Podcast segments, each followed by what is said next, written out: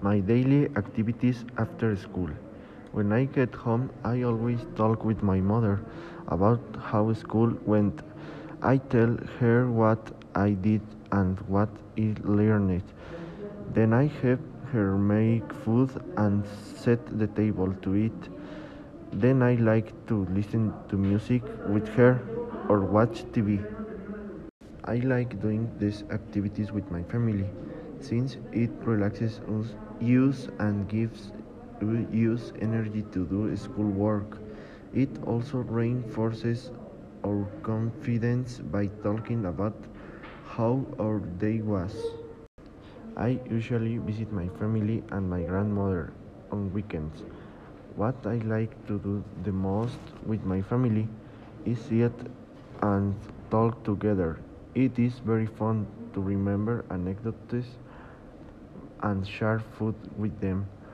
It is very fun. I really like living with my family. They are very happy and we always spend a lot of time logging. They actually make happy moments. In my free time from school, I like to do sports with my mother and my brother. I like to go running and ride my bike. I also like to watch movies and ride horses. It is something relaxing. I like these activities a lot. We share experience and it is something that we do since we were little as a family.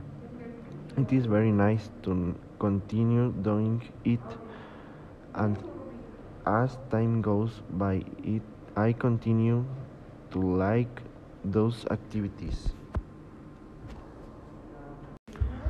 The last thing I like to do in my free time from school is to go shopping, go out to eat, clean the house, and go with my mom to nice places to walk or see new things. I like to do this with my brother and my mother.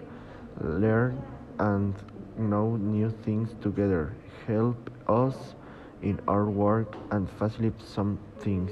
It is nice to know that you have that help.